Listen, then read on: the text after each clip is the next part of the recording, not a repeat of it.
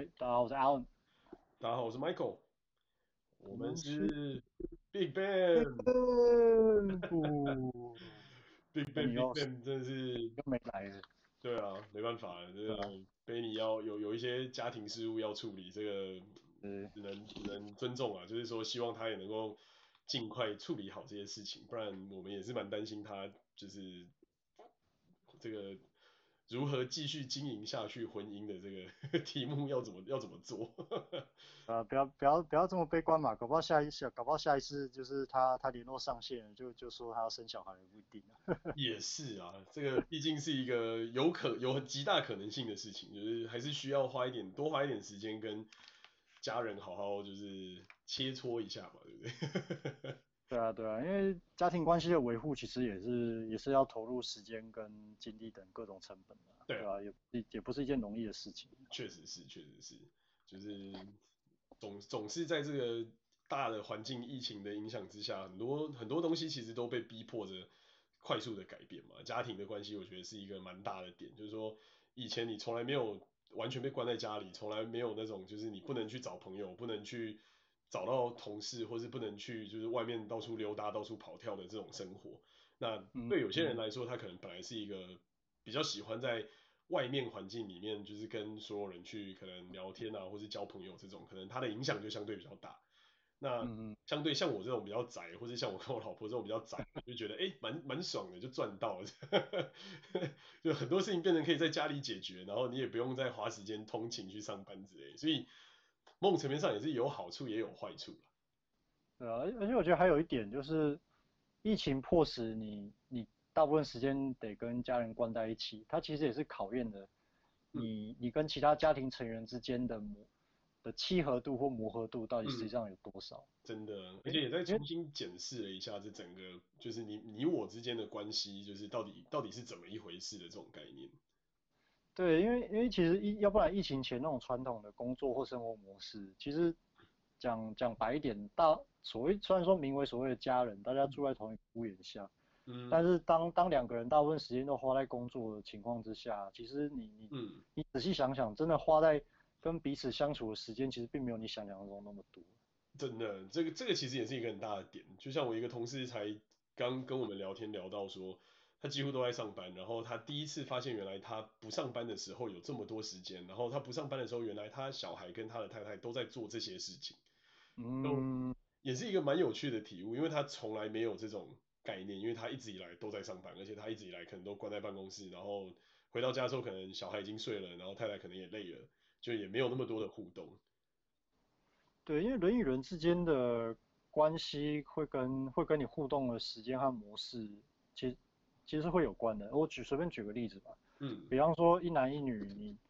你你双方两个人在交在所谓交往时期，嗯，哦，所谓交往时期就是说你双方还是各各住在各自的地方，然后可能偶尔出来约个会，嗯，但是你出来约会见面这件事情，或者是甚至哪怕出去去一起出去旅行，那个时间其实都一般都不会太长，你再怎么样不可能超过一个月吧。嗯，比方说你出去外出旅行，再怎么样不可能，真的就是住在一起，亲密亲密亲密的住亲密的在一起，这样一个月，这样超过一个月吧。那那其实，在时间不超过时间和空间不超过一定的范围的的情况之下，其实人在某种程度上是可以装出来或跟出来。嗯，对，而且有耐的那种概念。呃，也不也也不光也不单纯是忍耐啊，就是说，嗯，比方说你你在交往期间，你总是会很不自觉想要把自己你认为所谓最好的一面给对方看。对啊，对啊，对，确实是。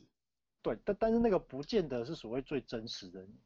嗯，没错，就因为还是总有一点勉强妥协或者是一个求和的这种成分在里面，就不是最真实的完整的自己的这种概念。对，但是一旦你把两个人放在同一个屋檐下长期生活的话，那是那可能会是完全不同的故事，因为双方之间的所有面具基本上都会被摘下，因为你再怎么你你没有没有，我相信没有任何人可以二十四小时就是完全的完全的就是戴上面具或是或是装了自己，这不可能。嗯，真的不可能二十四小时都是开心，也不可能二十四小时都是不生气或者不开心的。对啊，所以所以其实有一种说法是说你。呃，两，你说两个人一定要步入婚姻之前，嗯，你你就算不能不能同先同居一阵子试看看，你至少也得也得出去旅游旅游呃，比方说双方共同旅游、嗯、旅游旅游一下，但是比方说一一个礼拜之类的，然后你你你从这个亲密接触跟共同行动的这个经验，你你去体会真的体会对方实际上是什么样的人，嗯。啊，有人说这个其实蛮重要，我是很认同。没错没错没错，一个就是让两个人可以有更多的理解认识的这个过程。嗯，我觉得确实是。前前一阵子前一阵子我们在看就是老一个老的电视剧《双层公寓》，虽然现在已经停播，但我就觉得里面有很多讨论到这个东西就蛮蛮有趣的，就是尤其在疫情的这个过程里面去看，就觉得哎又更有意思，因为很多时候两两个人之间的相处。不见得是那些说出来的东西，有可能是他没有说出来的东西才是真正的改变。对，而且疫情又因因为疫情的关系，所以让呃让所谓的呃家人一般来说就是有更多的时间绑绑在一起，互相、嗯、加深互相的认识。对，那那那其实这个导可以导致的结果就很多样。那有一些我听到一些比较正面的是，因为他跟家人相处的时间多，他才发现。哦，就是他有多爱他的家人，他的家人对他有多重要，所以他他觉得他觉得这种，比方说远距工作、远距工作生活，然后在家在工作时间跟家庭时间取得一个呃时间和空间上的平衡，你对于有些人来说，这是已经没办法妥协，或是不能回去，因为他发现家人就是所跟所谓跟家人相处的时间是远超过他想象的重要，有一些人是这样，这是比较正面，嗯，他们比较负面的就是。哇，原来就是相处的时间多了，然后更亲密了，才发现其实我们并不合得来。真的，就是完全不一样，然后好像没有办法挽救。对，然后所以所以就爆了，所以就提早就爆了。嗯。可是我觉得早提早面对现实也不是坏事啊，因为你早晚要面对。真的真的真的，不要等到结婚或是尤其是生完小孩之后再来面对，是真的是最痛苦。对啊。对啊。因为等于你多多出了一个你你俩的结晶，但是这个结晶反而变成就是你也不可能结轻松结束掉这一段，不管是姻缘也好，或是要讲的更难听孽缘也好，这种概念。对，我觉得确实是这样。所以我觉得疫情这边其实也是给真的是给人有很多很大量的省思啊。那回过头来，我觉得往往两个角度看好了，我觉得我们今天就来讨论这个好的跟坏的正面。我觉得往坏的角度看，就是接下来的世界可能就真的会变成是疫情流行性感冒的这种概念，就是它永远伴随你我，它没有办法就是这么轻松说什么啊随便关个十四天干嘛就没事，就是我觉得这些东西到最后都是一个没有什么太大作用的的措施，甚至可能有没有打疫苗这件事情也都变成是一个就是啊季节性的一件一件事情，就是啊每一季可能你变成要去吞药，或者你可能要打疫苗，或者还有更多更多可能性。在某种程度上，它变成是一种与病毒共存的这种角度继续生活下去。其实，其实你刚刚讲的这个，我我我个人有点想要纠正一下，嗯，就是说我我我我并不认为所谓呃新冠呃新冠肺炎什么流感化这种、嗯、这种说辞，我觉得这个有点，呃，也不是说有点啊，我觉得从名从这个名词上来看，我认为是在偷换概念，嗯，因为为什么？流流感病毒它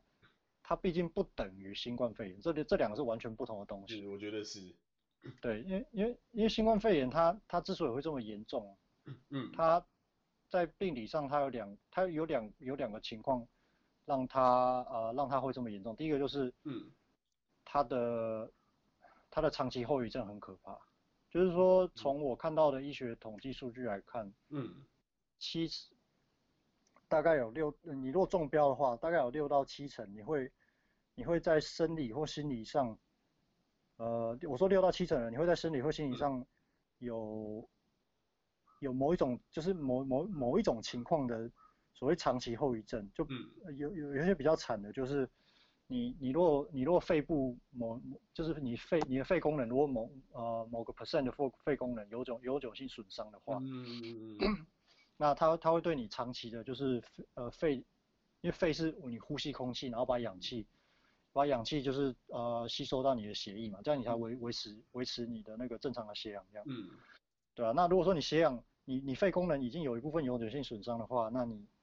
你你未来你这个你这个氧氧气转换率出问题了，你这种未来长期的体力跟那个耐力，你就会就会受到影响。像其中一个，其中一个我看过最比较经典的那种所谓长期后遗症，就是，OK，他得新冠，然后他也没死，他他是康复了没有错，可是他肺部有某个 percent，就是比方说五六 percent 吧，其实这已经很严重了。嗯，直接你肺功能或什么之类的。对，肺功能永久性损伤，然后变成是你你只是哪怕你只是去洗个澡，哦，走个楼梯。你都喘的，好像你刚去跑三千公里那样，嗯，这很可怕，哎、欸，这很可怕，这真的蛮可怕的，这这有点 像是就是吸太多雾霾之后也会造成的这种类似的类似的状态。对，然后肺功能永久性损伤这是其中一个，也是最经典的症状。那其他，嗯、呃，你知道新多新冠病毒它它是有可能流窜到你全身嘛？那那它到底它到底就是毁了你身体哪一个部分的某个什么功能几几个 percent？永永久性的这个都不好说，嗯，对吧、啊？那有有的可能是，比方说，你说肾啊，还是什么肝啊，还是什么的，但那个就是看 每个每个情具体情况不太一样，啊，有的甚至可能是，可能是诱发诱发就是所谓的精精神疾病，像是什么忧郁症、躁郁症，叭叭叭，嗯嗯嗯，这这种长期对长期，而且是你很难不知道花多少时间才有可能康复或是走过来这个轻这个轻症，嗯、我觉得它是。还有就是它的，它相较于一般呃一般流感，呃可能有有可能比较高，甚至它发病情况比较重，甚至可能消耗比较多医疗资源的这种所谓的重重症或者是中中重症，就比方说你在新闻报道看到，嗯，你可能要插，你可能要送医插管吸氧什么的，我觉得这个才是最可怕的。哎、嗯，还有它的它它的高高传染性，嗯。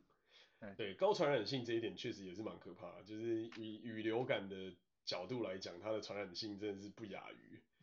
甚至有可能更胜于，所以我觉得这真的是蛮可怕的。对啊，所以我才说这两个东西完全不是一完全不是一个概念，就就不能够、嗯、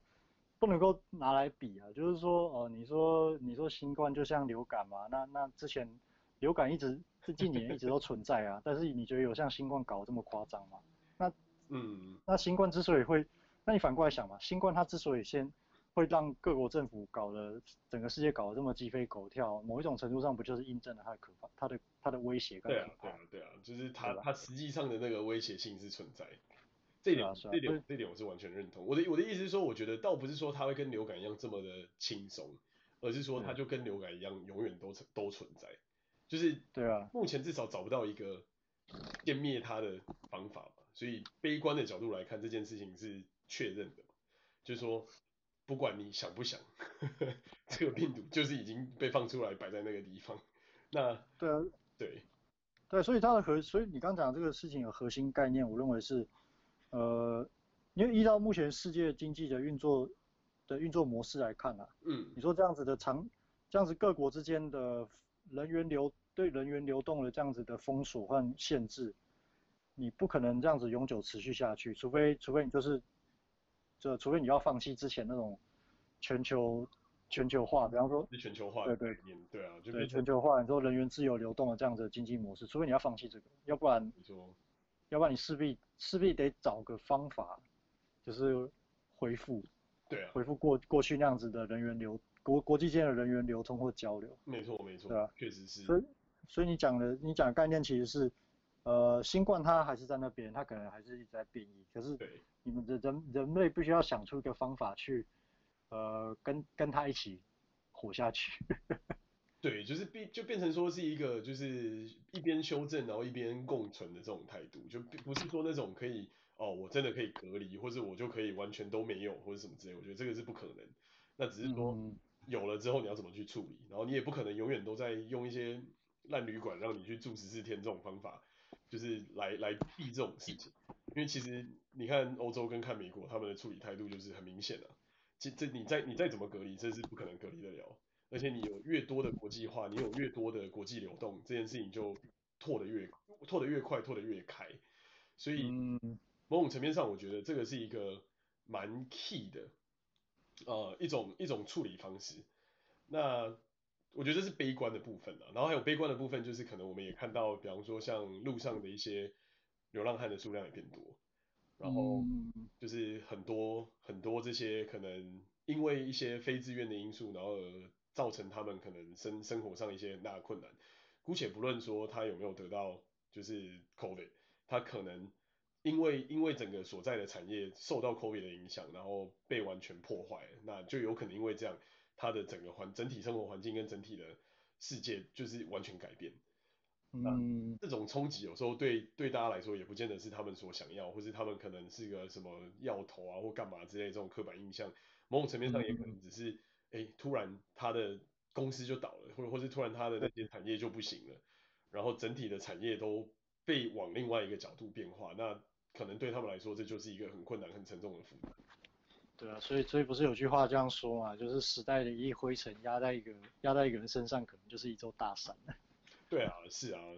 就是某种层面上说，对，也这个这个年代这个时代确实是有很多正在变化中、正在更新中的一些产业迭代或什么之类。可是往另外一个角度想，就是那在这个世界上面，又有谁不不愿意就是抓住那个时代的洪流呢？只是说又有谁能够抓得住这个洪流？其实你刚刚说到。呃，产业转型，还有就是一般人在里面扮演、嗯、扮演角色的这样子的变化。嗯嗯，我我觉得可以拿一个对比的，就是我大概简单阐述一下我的看法。嗯哼，就是我觉得可以对比的情况就是，呃，当初工业革命时代，呃，所谓主力产业从一级产业转往二级产业转型的这个过程，跟现在，嗯、呃，现在普遍以服务，你说服务业，呃，一般普通服务业为。为主为为就业主体的，嗯，然后往整个整个产业环境往，比方说呃 IT 这种高高科技附加价值，嗯、呃，尤其是走以网络网络为基础建设的这种虚拟化服务，甚至呃甚至 AI 这种自动化，嗯、就是各种各样工作工呃工作或流程的这种自动化的这个趋势，就是这两、嗯、这两个这两个对这两个对比起来，我个人。我个人对于所谓大部分一般人民群众在我们现现在所处的这个产业这个产业转型的关口，尤其是被被新冠肺炎这个这个东这个事情加速了这个产业转型的速度，嗯，的这样子的大环境之下，我认为对大部分人来讲，这个是一个很悲观或绝望的时代。我怎么会这样讲呢？就是你你仔细这样想，就是我觉得这个背后没有什么太多太复杂高深的那种道理。就是我觉得这是从一般我们我们日常的生活的常识都可以去都可以去，应该都可以推导出来的一个的一个结论吧。就是说，呃，你说过去从农业转向工业，那它的它的你仔细想想啊，就是说对一般人来讲，他他他要从你说他过去呃一个一个，比方说一个英国人，他过去可能就是一个农场的，你说农夫或者是农或是帮忙农作的的一个普通人好了，嗯嗯嗯，那工工业革命时代开始了，它过去过去呃可能农农农地已经变成了工业用地或工厂，嗯，好，那对他来说，他只需要他只需要受受一些，比方说几个可能最长了不起几个月的那种专业训练嘛，就是告诉你说，哦，在你们在这个工厂的流水线什么什么流水线，在上面你就做什么，它本质上其实还是还是体力活，但可能加加了一些技术成分在。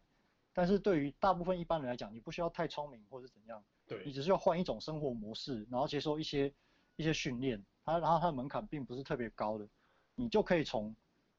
比方说一个普通的农人，或是一个呃，你说农产业的这种，对对，普通人哦，嗯，或是不一个普通的农人，嗯哼，转变成工厂中的工人，这个转变其实所需呃所需要的成本跟难度并没有那么并没有那么的高，嗯嗯嗯。对啊，就举个例子吧，就比方说你可能你本来可能本来就只是在家，你可能本来只是在在家呃老家务农的人，或者是你可能本来只是在餐厅端盘子的一个侍者，然后有一天有一天你发现就是啊不行了，我不得已我必须要去工厂做工，对吧？那那其实对你来讲这个转换并没有理论上并没有那么难嘛，因为一般你现在现在这个时代你去你去工厂做工，他还是会给你一些基础训练嘛什么的，但他但是他对你的学历或者什么技技术能力或者是你的你的智力或反应能力的要求，其实并没有那么的严格。嗯，对，这这更多是看你愿不愿意去做，愿不愿意去吃那个苦，或者是那个那个忍受那个单调，对，单调或无聊而已。简单来说，就是如何让你能够接受体力活的这种概念。对对，嗯，那那对比对比对比现在所谓的那个资讯资讯时代的这个产业转型，好了。嗯，呃，坦白说，以我以我自己过来人的经验来说，我个人并不认为每一个人都可以去当工程师。嗯，确实是。他他是有他是有一定的进入门槛，我必须这样讲。嗯，对，就这这个这个道理其实也不难也不难理解，就是当呃，比方说在东东亚的教育体系里面，一般不是大部分都会分文组或理组吗？嗯嗯嗯。其实你在成长过程中，你就会发现有一些人他他之所以没办法没办法选理组，或是不能去不能去念理组的原因，就是因为有些人真的就是数理方面就是不行，他就是没这个天分。嗯哼。对啊，那那你比方说你数学真的你数学或逻辑你真的不行，或是不擅长的话，那那你可能就没办法念理组。那有一些工作，有一些在新时代的很多那种，嗯。呃，你说 IT 产业的经典经典工作，比方说像软软体工程师，好了，嗯哼，那这个职业它其实需要很，它需要很强的逻辑基础跟一定的一定的数理基础啊，嗯哼，对吧？那那如果说如果说理工这个东西不是人人能念的，那你怎么可能期待就是说，呃，可能比这个再更近更近一级的这样子的一个职业，而且是有有一定程度的那种，比方说理工思维。逻辑思维基础训练要求的这样子一个职业，嗯哼嗯，你怎么可能期你怎么可能期望每一个人经过一定的训练以后，你就能够丢到里面，然后就可以胜任？我觉得这不可能。对啊，就是不是不是像以前这么单纯的，就是很很快速的训练，就是说不管怎么样，你的训练的 onboarding 你也需要花很大的力气，你才有办法把这些可能本来没有办法在这边工作的人，慢慢 train 成有办法在这边工作的人。我觉得这个确实是一个比较大的、嗯、比较大的困扰。但但其实某种层面上来说，往好处想，就是说我们，比方说像我们是在做平台跟在做服务的这种供应商嘛，我们的角度就是尽可能的让这些困难的逻辑跟困难的产品或是困难的方法论，能够变成任何人都有办法使用的概念。就像你说，不论文组理组，大家都会用 Word，大家都会用 Excel，大家都会用 PowerPoint，right？就是这种。可见可见即所，就是你你你所见即所即即你所就是设定的这种概念，其实我们也尽可能在希望把它拓展到其他的世界，包含是我们在不同的这个呃环境之下去做一些不同的这种 service，或者是如何让一个困难的服务变得非常简单，任何人都能够上手。我觉得这也对我们而言的考量，就说我们运当年运气好，有有办法挤进这个偏离组的这个角度去，可是。在某种层面之上，我们在做的事情是让所有人其实都有办法去用更简单的进入门槛去解决他可能日常在解决，但是没有办法被解决的问题。所以我觉得，只是说他的门槛就又变得更高，就是说对对于我们而言，或者说对于想要进入的这些人而言，他就不是单纯的哦农历的体力活换成是劳务的体力活，他可能是很多的不同的过程的一层一层，它中间需要就是学习需要去 immerse 的东西还是非常多。但是我会觉得，至少从乐观的角度来讲，我觉得这是有可能，就是因为这已经不像过去，就是大家没有电脑，可能一台电脑要价值可能跟一哦哦一一辆车一样钱，或者可能跟一个一栋房子一样钱的那个年代，慢慢慢慢来到现在是任何人都可以拥有，就是比当年射上阿波罗十三都还要强的手机的的的这种概念。那在这样子大环境之下，我反而觉得其实相对是乐观，就是说。但他需要花时间，我觉得这是肯定，就是呼应你刚才讲的点，就是说这个时间是一定会需要花的成本。他不是说哦，我马上今天就是让你从农地里面跑进来到工工厂生产线，照着这个 SOP 做就结束。它中间还是有很多的，不管是啊、呃、概念啊，或者是基础架构的这种建设，这是还是需要。就是不是说他马上今天拉过来就说哦，你原本是务农的嘛，那你今天现在就是来工厂生产线来做事，或者来做纺织，因为最早那时候都是纺织，然后接下来才开始工业化嘛。那对啊，对啊。那种那种的过程是相对来的比较直观一点，那转换到我们就是这种附加价值或者这种智商的工作的这种环境，反而它可能还是有一些额外的这种呃困难的成本或者困难的条件在。对，对啊，所以我觉得反而不是说就是呃理主理主文主就定了一切，我我觉得这个某种某种层面上是亚洲的世界把这个世界观给局限，嗯，而是说就是如何让一个。这样子的东西，不不管是不管是建构一个网站的平台，不管是建构一个网络的服务，或者是不管建构一个困难的这种自动化的工程的世界，变得简单的这件事情，我觉得这反而才是最核心、最主轴的一个，嗯，改变吧。就是说，对，虽然门槛高，但是相对的，我们的技术能力也提升了，所以这就变成时间的问题。就是你还你想学，你还是可以学得了。我我我不认为有任何人不想学不了。我觉得很多时候其实都是我空我看到我就头痛，我就不想碰。嗯，这种这种情况至少我觉得比较大多数。我比较少看到的是说，我就真的完全没有办法。那你说没有办法，那你总会到超商买东西吧？你总会到超市买菜吧？你把那些钱全部加一加变成总数，这应该很容易吧？那对，那那今天如果我们能够让就是建构一个云端服务，或是建构一个就是开发者的服务变得这么简单，那你一一定也想得到，你一定也做得到吧？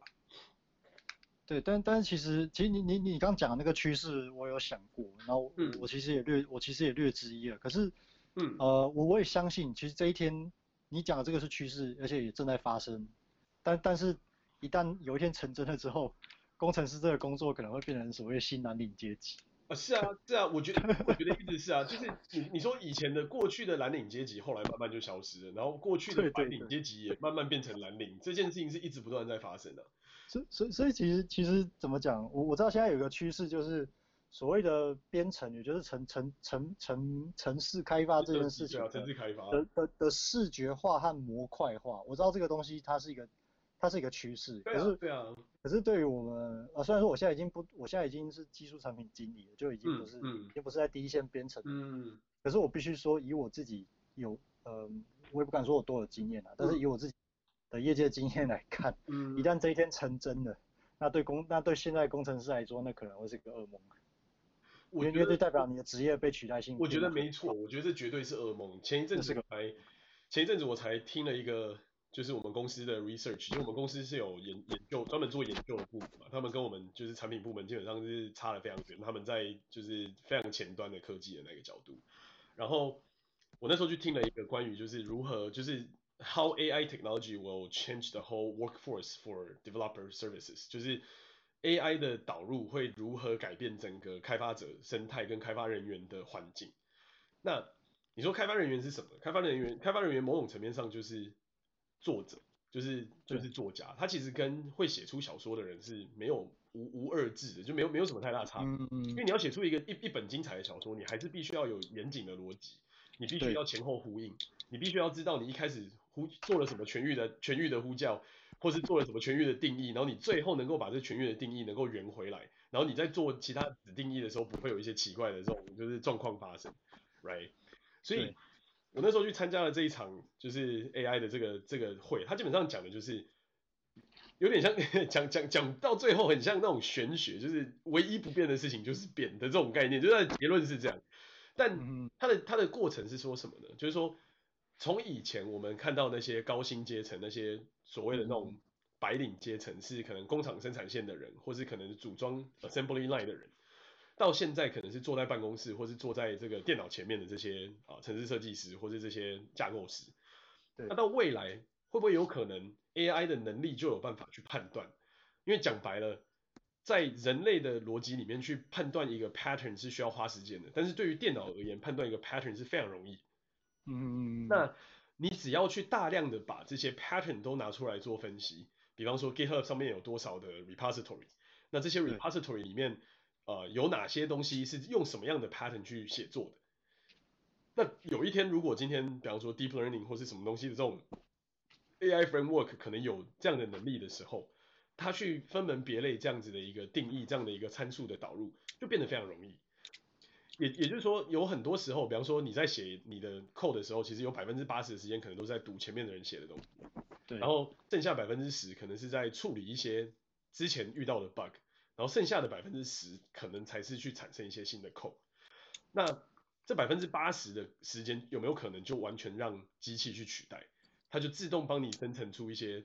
特定的东西，然后一层一层往上叠。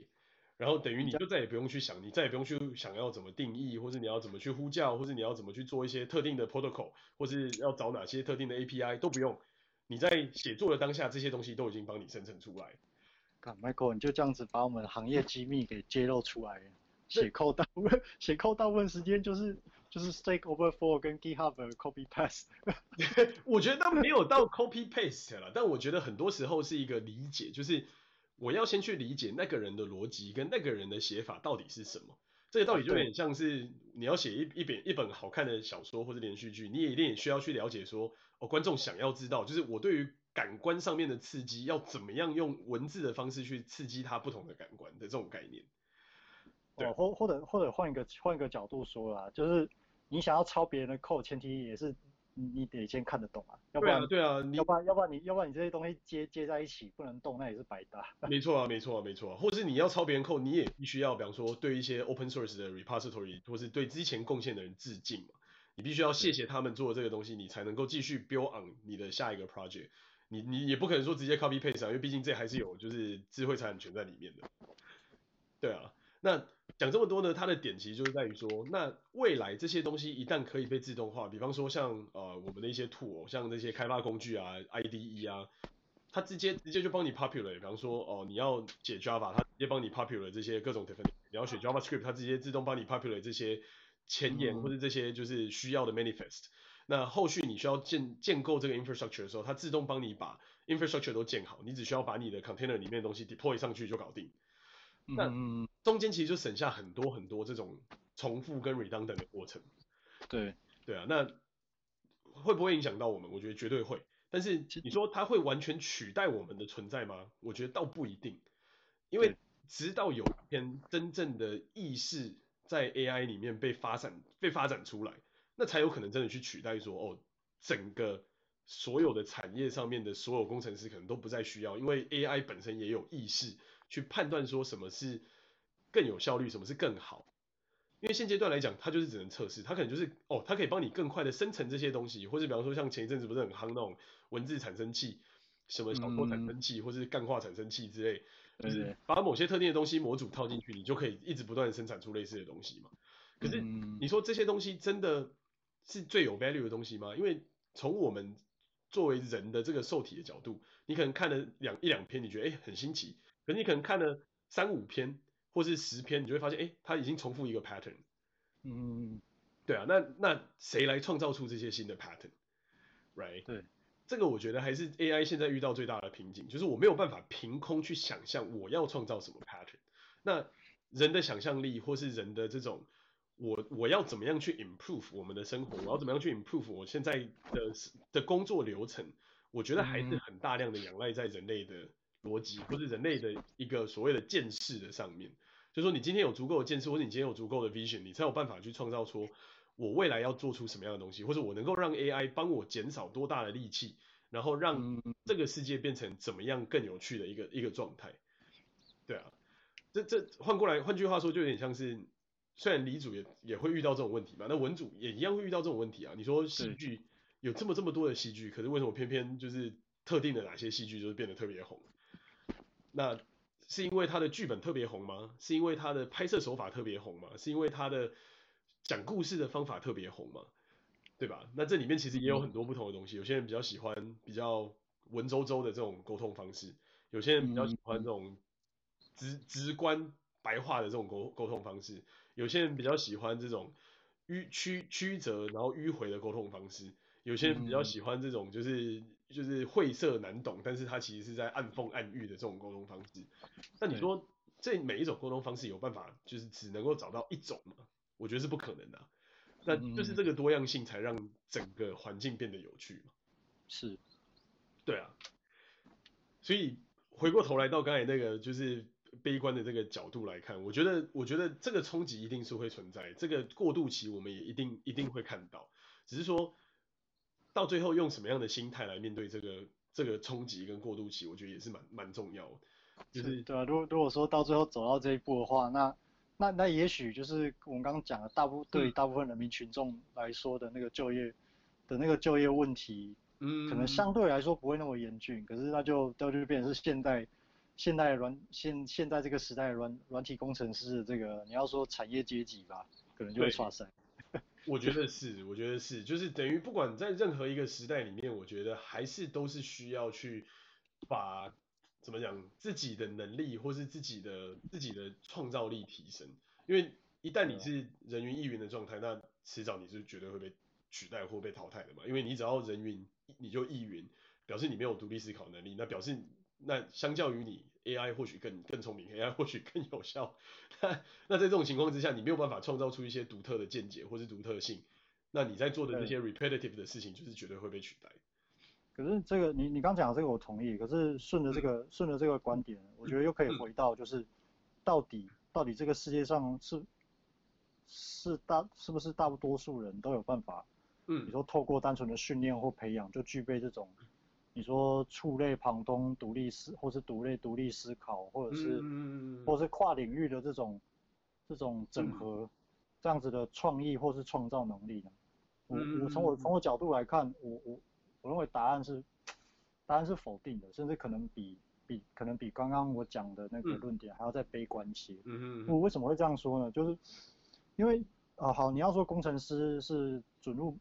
准入门槛比在工厂做工还要更高的技术工种，好。嗯。但是充其量说到底，它也就是一种，你可以说它就是一种专业能力的训练。嗯嗯嗯。对，那大不了就是门槛比较高而已。嗯。可是你刚讲的那种。你说触类旁通、独立思考，或是跨领域整合这种创创意、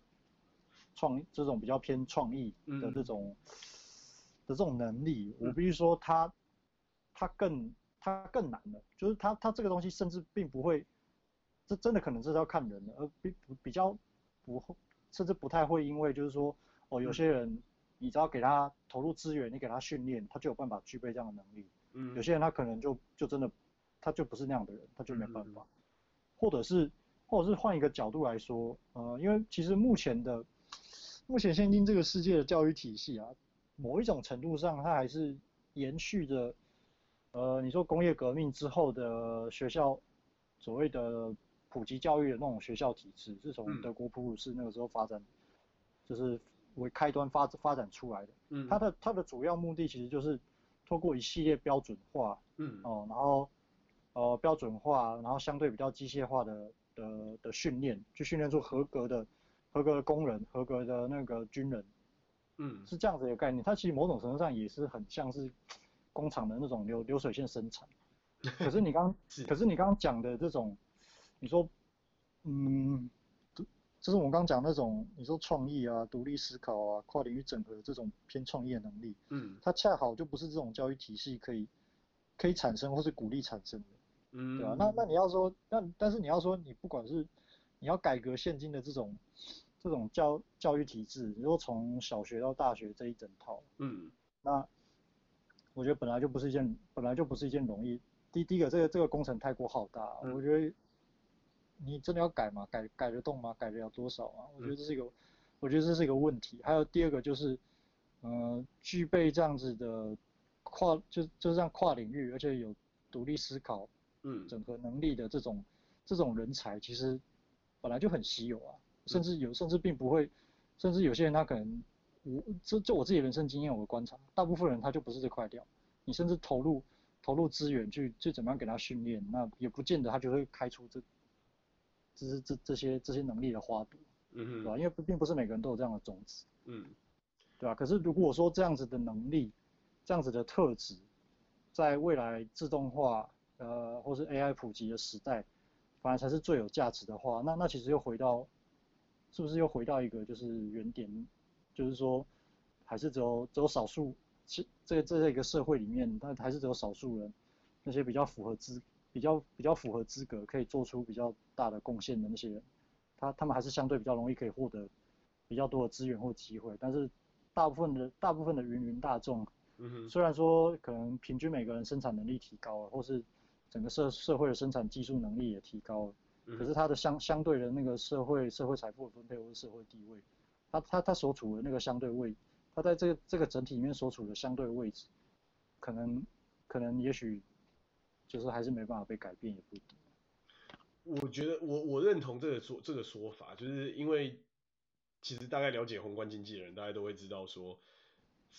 在疫情之下，其实。贫者越贫，富者越富，这件事情是又变得更明、更加明显。因为光不用说什么，光是防疫的物资，或者是光防疫的这些，呃，资源你能够调动的东西，你在这种性命攸关的时候，你能不能马上调动这些，不管是最好的科别的医师也好，或者是最好的能力的这些，就是各种药啊，或者是各种这种，嗯、对，各种能够防治或是能够治愈你的、你的、你的症状跟你的问题的这这种概念，这就就好比说，今天川普说他中了，versus 一个 middle of nowhere 的人说他中了。你觉得谁的存活几率会比较高？这一定是川普嘛？对啊。那这个是我觉得无可厚非，这也是这个世界一直在往一个更资源变得更变态集中的一个一个方一个不可逆的大方向。那你说这种东西能不能被改变？我觉得或许很难。可是会不会有人会突破这件事情来重新创造一个新的典范？我觉得是有可能。嗯，就有点像是你说有没有可能这个世界上再也不会有污染排放的车辆？我觉得不可能。但是你说这个世界上能不能有可能有一些车辆开始有降低污染排放，但是可能有更好的性能，甚至在它的整个生产的过程之中有更好的有更好的环境，有更好的效率，或是对于对于它的在那个环境下工作的人有更好的的的一切，我觉得这个是有可能。所以。换句话说，就是真的也是要找到一个适合自己的才能的地方，但相对的，就是你也要打开眼睛去看这个世界到底是在往哪个风潮走。如果今天你在这个风潮风潮上，那我觉得这不会是错的路。可是如果这个不见得是错的，不见得是对的风潮，比方说你可能还在一些传统的这种能源业，或者可能在传统的这些呃这种比较偏工厂端工厂端，然后可能可以被自动化生产取所取代的这些这些职位上。那相对之下，你可能就会面临到的风险就会相对是更大。对。那那这个时候，我觉得我我认同你说的，我觉得要要得到一个各种领域都能够统统统合的通才是非常不容易的一件事。光教育这件事情就看得出来嘛，这本来就不容易。你要各科样样精通，本来就很很困难。你要一科精通都已经很难了，更不用说各科。可是，啊，因为因为因为其实当怎么讲，你说这种跨领域的。教育，嗯、我记得有中文有一个专有名词叫做博雅教育，如果没记错的话。嗯，对对。其其实这种这种这种教育方式，它本身的第一个，你如果真的要做的话，它本身的投入就很高。嗯。大部分如果像放在古代的话，大概就是只有王公贵族。嗯嗯嗯嗯。呃，王公贵族他比较有能力，可以可以用这种方式去培养他的子弟。可是其实就算放在现在来说，嗯。呃，往好方面想啊，是我们已经有所谓普及教育或义务教育，可是。可是 again，就是现在的整个普及义务教育体系，嗯，它它整个它整个运作的流程和逻辑，其实就是就是我刚刚讲的，它的它的主要目的还是建立一个标准化的流程去生产，呃，像是流水线一样生产，就是可以在这个社会上发挥、嗯、发挥价值的一个，你说你说遵呃守法的，第一个就是守法的公民，然后就是呃什么？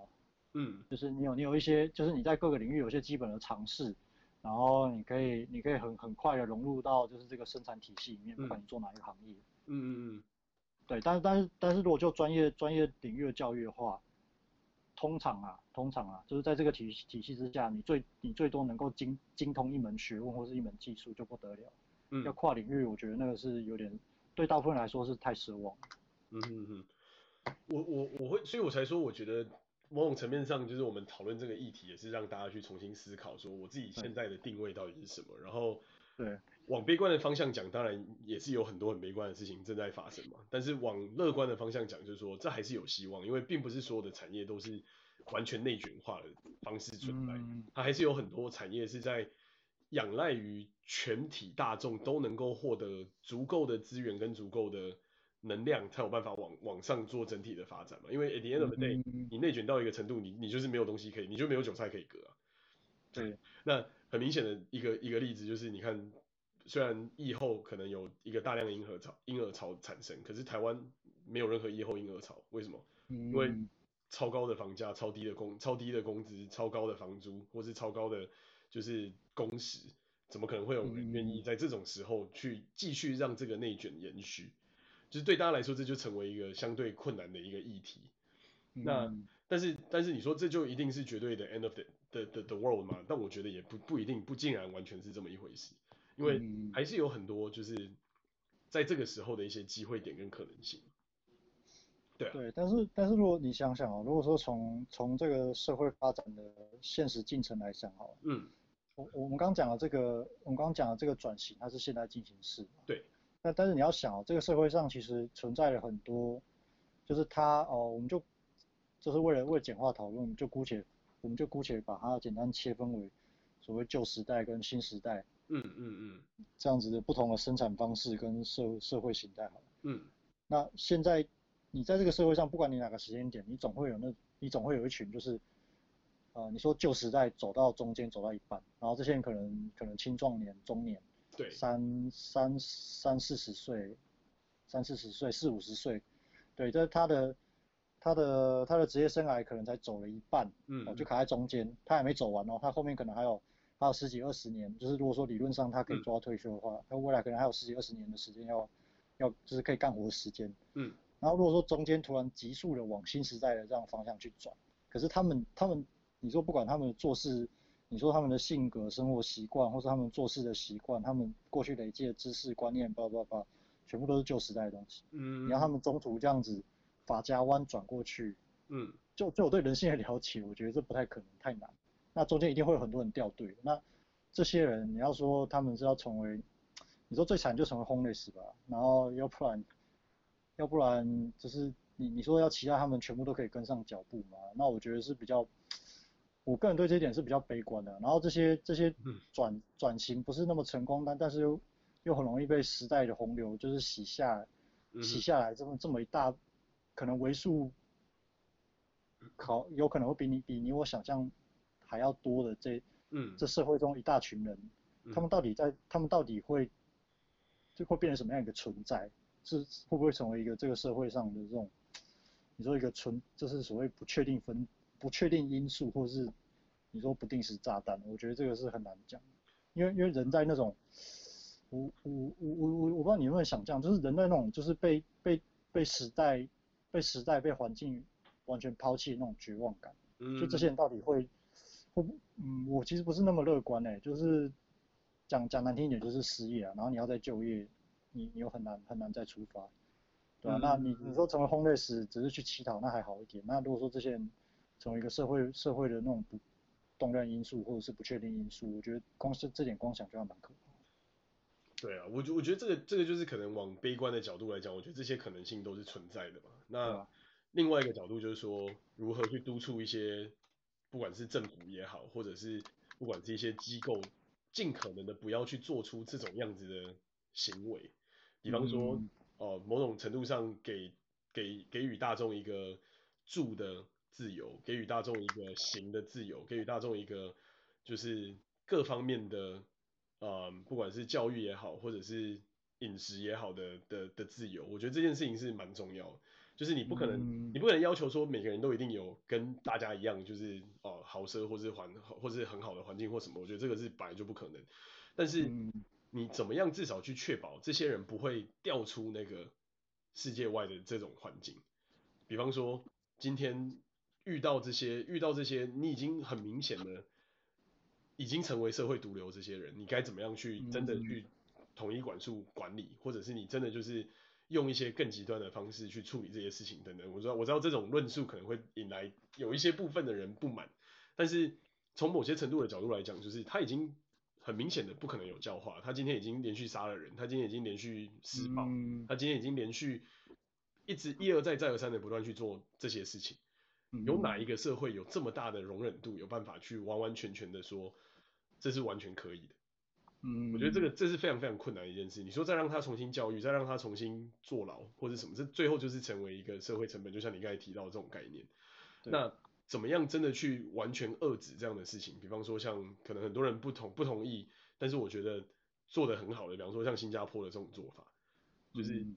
厉行言行之下必有必有就是好的，也不能说好的啦，就是说必有相对。稳定跟相对安定的社会的这个环境，然后另外一方面不是走在罚的这个部分，赏的部分也必须要非常非常的开明，不是说对哦，我今天开了一个小门哦，所有我的这这些狐群狗党全部都进来，而是说到底谁真的有能力在这块土地上真正跟我竞争，我才有办法让这个门打开。那这件事情才能够真的本质上的去改变很多，就是原本既有设定的这些不公不义，或者是刚才提到这些可能性的这种社会上的问题。因为当今天整个社会氛围是那种，不管我再怎么努力，我都没有办法做出任何东西，那我觉得这这这就真的是人类的末路，就是已经走到一个真的可能没有办法再走下去的这种角度。但是如果今天不管怎么样，都还是有希望，都还是有机会，那我觉得那哪怕是那一丝丝的那种火苗。它都是有可能会让就是整个希望再再燃烧回来，再重新开始。对，所以能够有一个至少相对公平的制度，让你在不管什么样的环境下，你都能够有最低限度的保障，我觉得这是最重要。然后，嗯，医疗的资源也好，或是住宿的资源也好，这两个最民生最基本的，你不管怎么样一定要有地方住嘛，不管怎么样你一定要有医疗的这种这种环境可以有嘛。这两个东西我觉得是还是一个核心的所在。那至于还是有一些人选择他就是。要放烂他自己，他就是要去当个当个废物，那你也没办法，你也没办法阻拦嘛。那你只能说，在这种环境之下，你必须要界定的非常清楚，你有哪些行为是绝对不能做，你绝对做了之后就绝对会挫赛。对，那这这就这就很明显了嘛。比方说，虽然很多人会觉得美国的执法暴力，或者美国的执法可能很很有的时候可能会有这种过当的这种疑虑啊或什么，可是你说放任一个人，放任一个就是已经有问题的人，然后去。把就是别人杀害，或是把别人的器官挖出来，这样子的这样子的场景，versus 他今天遇到这种情况，警察可能一过来就直接把他击毙，我反而会某种程度上会认为，把他击毙可能会是对这个社社会更好的角度。嗯嗯嗯，对啊，所以我觉得这就都这都是一体两面了。那回过头来到刚才最刚开始的那个那个题目，就是说这个社会就是。应该说疫情影响了这个社会的人很多嘛，那我们刚才讲到很多很负面的，或者也有一些中立的观点。那我觉得正面正面的观点其实也不是没有，比方说从正面的角度上来讲，很多产业的转型也带来更多新的机会，也带来更多新的这种环境嘛。就像过去很多人可能没有想过，诶，念一些相对比较冷门的科系，比方说什么呃心理学啦，或者是这些社会科学系，在传统的这种亚亚洲的这种教育思维之下，会觉得这东西相对就很冷门。诶，可是在美国的这个市市场上来看，反而这一阵子非常需要大量的这些社会学、心理学或者是一些认知认知科学的这些人来做，就是一些新颖的工作。那为什么呢？因为新因为整个就是肺炎的因因因因素影响到人们消费习惯或是购物习惯。那影响到这些消费购物习惯之后，他反而需要去更能够洞察你在没有出门的情况之下，你的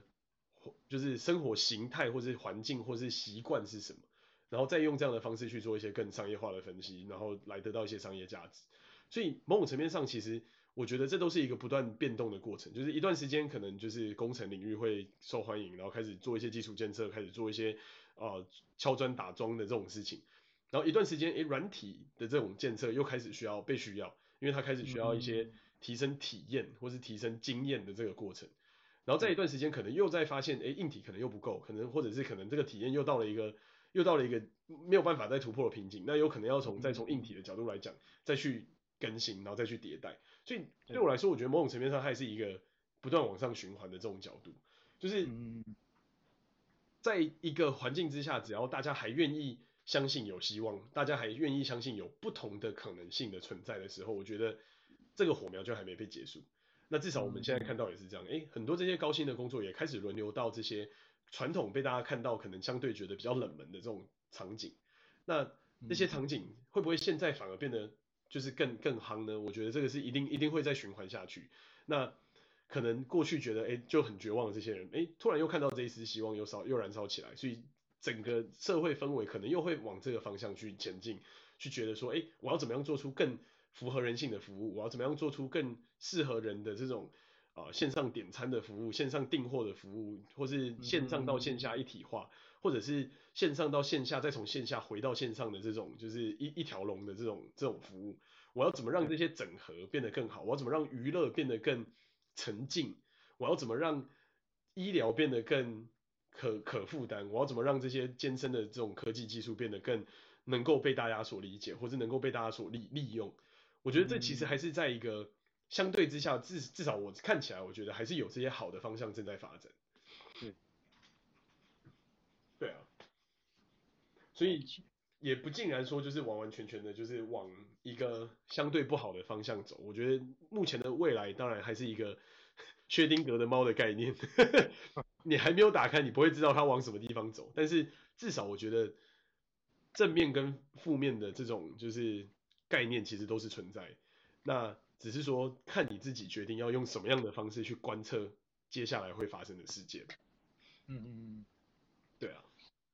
对，因为。嗯，我认同你刚刚讲的，在新呃，就是在产业转型往往新时代这个方向走的时候，一定也会有新的新的机会被创造出来。但是至于这些新创造出来的机会，呃，有多少，还有就是，嗯，就是谁有能力抓住这些机会？嗯，我我个人的看法，这是我个人看法啦，就是仅供参考，因为毕竟我们都不是神嘛，嗯、也也没办法预测说未来到底会怎么样。嗯哼，但是我个人看法就是，就算有这些新新被创造出来的的机会，基本上大多数也都是高附加价值。那作为高附加价值的的工作机会，比方说你刚刚讲了哦，嗯，心理师还是什么心理咨询之类，嗯嗯，它其实也需要一定一定程度的教育训练或专业知识。嗯、那我个人就是回到又回到准入门槛的问题，对吧？嗯、那因为这个东西并不像并不像现在这个现在这个。也也不说现在这个时代啊，因为因为现在，因为在疫情之就就这样讲哈，疫情之前，你说在在全世界人员货物都相对畅通无阻的情况之下，服务业其实空前的蓬勃发展。对啊，是啊。对，那那服务业这个东西，它其实是可以很有效的去消化消化，就是社会上绝大多数的大量就业人口，因为第一个它的它的准入门槛其实并不高啊，嗯，甚至相较于你去工厂做工，它的训练成本可能还更低一些。嗯嗯嗯嗯。对，但但是由于全世界人员就是全球化全球化这个趋势，人员跟货物的大量流通，它创造大量的服务业就业岗位，而且这些岗位的，嗯呃这些岗位它的薪水或是它它在这个环大环境之下可以创造的价值，对，其实足以养活这个社会上绝大多数的人，就是让大家有一个体面的工作，一个基本的温饱。嗯，可是，在疫情的疫情的毁灭之下。就是这个这个产业，这个产业其实受打击也最重。对，对，那那那你刚刚讲，那我们回到回到你刚刚讲，好，那在现在急产业急速往新时代呃飞奔的这个这个现在的当下，嗯，你要说这你要说你说这些新创造出来的高附加价值的新的新时代的工作新的工作岗位，甚至有一些可能我们过去听都没听过的，嗯哼，那。大部分大部分人真的有办法全部都 fit in 吗？我个人并没有那么乐观。嗯，对啊，嗯，我我觉得我觉得也蛮好的啊，就是总是会有就是相对乐观跟相对悲观的这种场景嘛。那只是说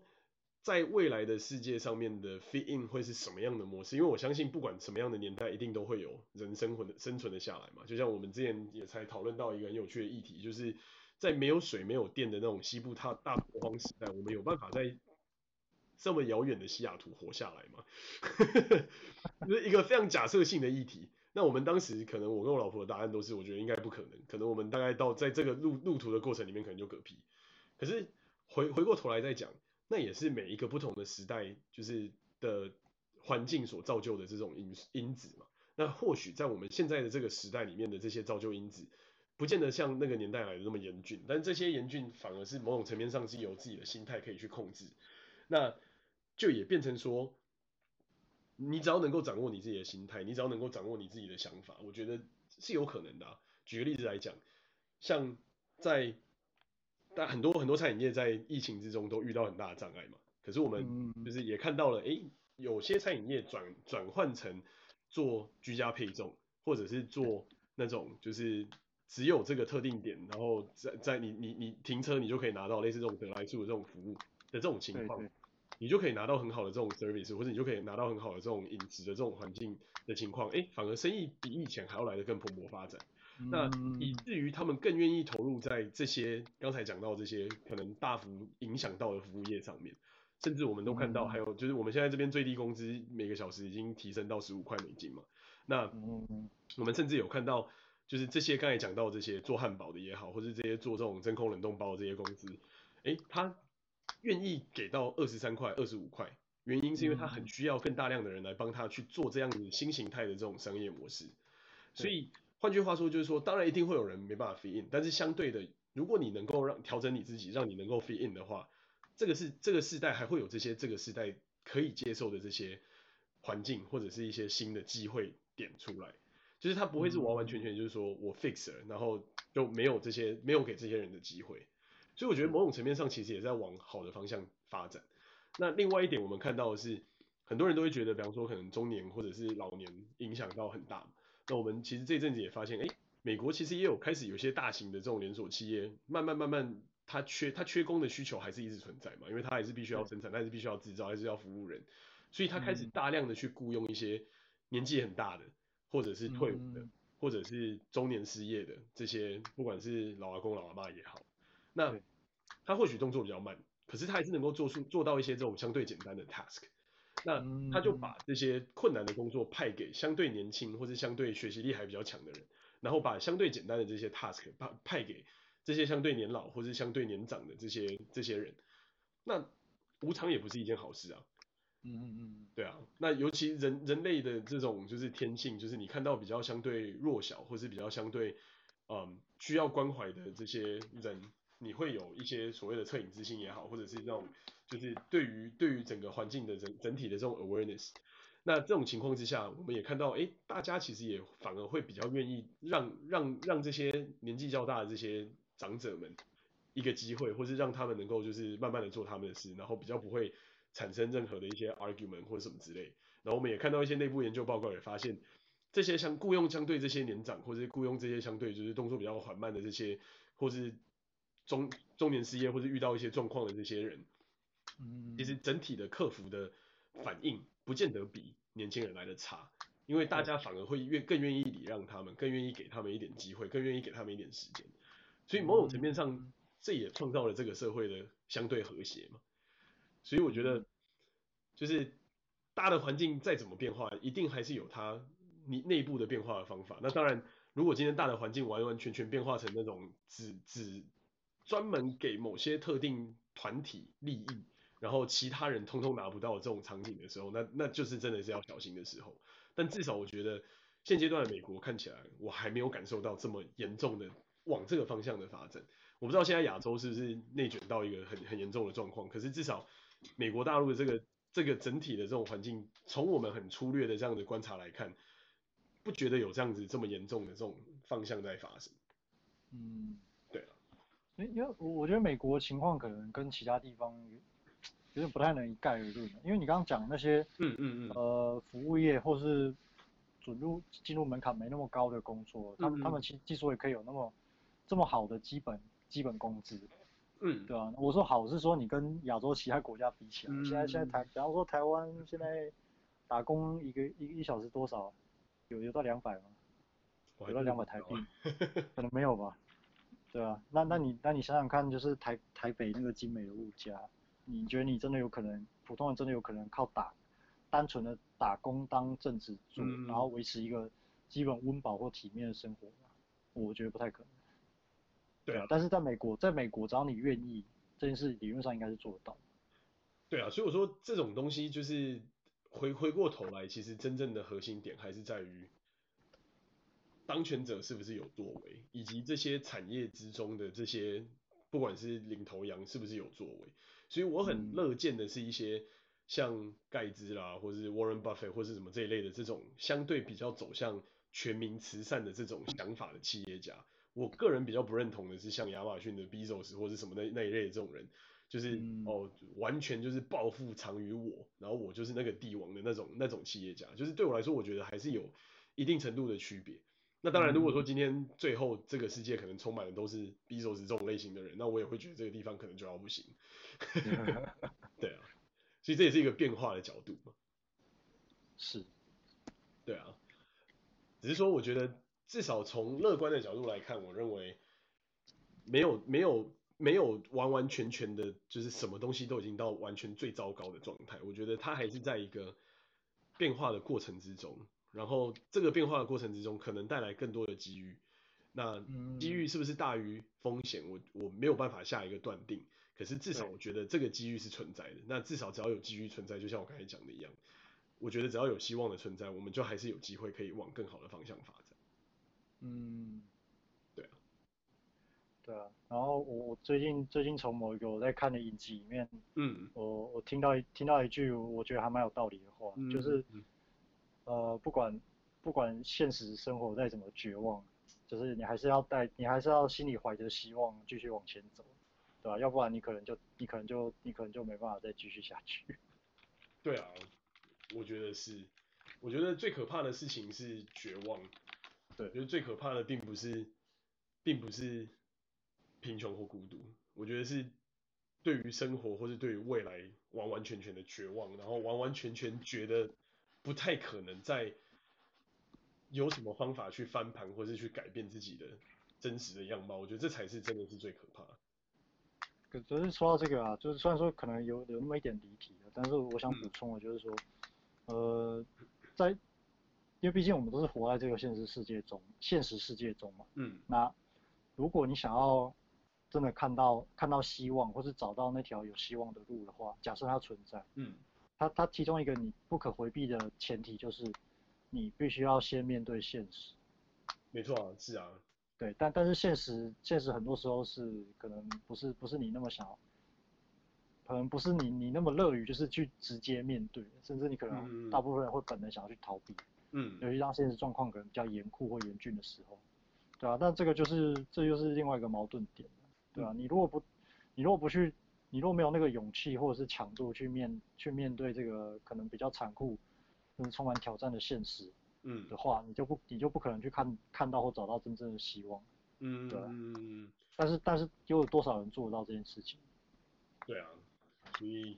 我觉得刚好我们的时间也到了一个尾声啊，这个是一个蛮好的题目，丢给我们的听者去慢慢思索，就是如不管在什么样的环境之下，只有调整你自己的心态跟自己的态度，面对现实，我觉得才有机会去找到那哪怕那是一丝丝的希望。嗯，是啊，对啊，好啊，今天的时间也差不多，我们就到这边告一个段落啦。非常感谢还有感谢听众的时间，有让大家回去思索一下这个看似很简单，但是又不那么简单的一个题目吧。是啊，对啊，好，好，那我们就到这边了。好，谢谢大家，嗯，拜拜，拜拜。